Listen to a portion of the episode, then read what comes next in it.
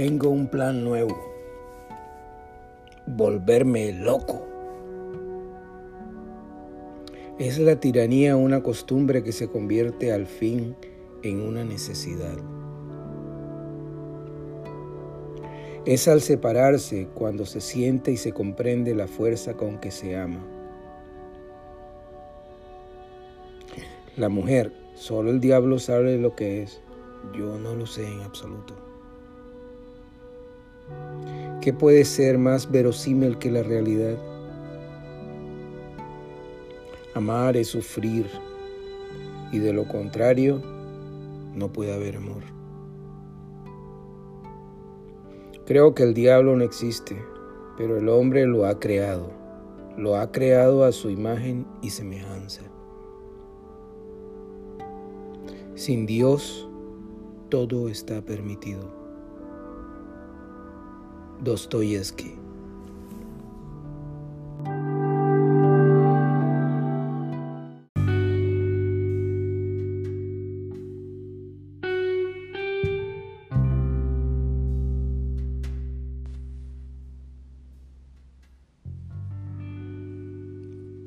Ut quant laxis.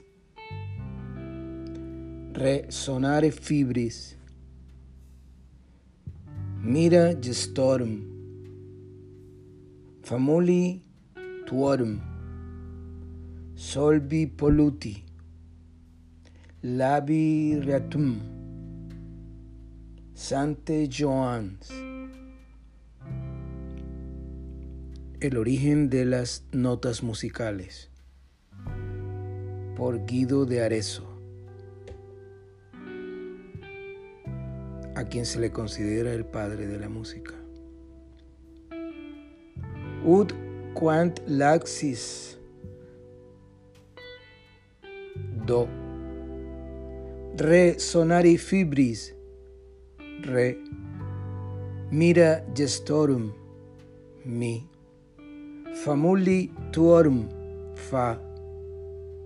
Solvi polluti sol Lavi Reatum, la Sante Joans. Saque la conclusión.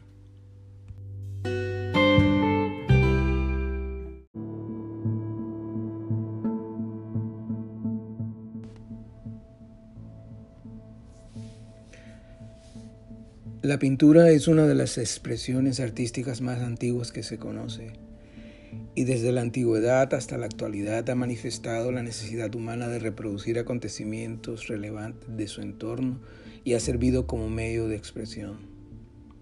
Hace más de 20.000 años que el hombre de las cavernas comenzó a pintar las paredes de sus cuevas porque tenía la necesidad de expresar sus experiencias. La necesidad del color para el ser humano ha sido motivo de estudio para personajes tan célebres como Aristóteles, Leonardo da Vinci o Isaac Newton. El primero en definir los colores fue el filósofo Aristóteles, que determinó que todos los colores se conforman de la mezcla de cuatro colores básicos. Además otorgó un papel fundamental a la incidencia de la luz y la sombra sobre los mismos. Estos colores, que denominó como básicos, eran la tierra, el fuego, el agua y el cielo.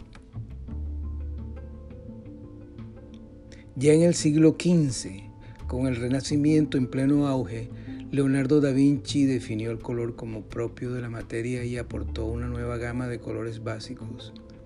El color principal era el blanco, ya que permite recibir a todos los demás colores, Después el amarillo para la tierra, verde para el agua, azul para el cielo, rojo para el fuego y negro para la oscuridad, ya que es el color que nos priva de todos los otros. Con la mezcla de estos colores obtenía todos los demás, aunque también observó que el verde también surgía de una mezcla, lo que hizo surgir algunas dudas. Finalmente, en el siglo XVII, Isaac Newton estableció un principio hasta hoy aceptado. La luz es color. Descubrió que la luz que pasaba a través de un prisma era capaz de descomponerse en varios colores formando un espectro. Este fenómeno se observa cuando la luz incide sobre las gotas de agua y crea el arco iris. Estos colores son básicamente el azul violáceo, el azul celeste, el verde, el amarillo, el rojo anaranjado y el rojo púrpura.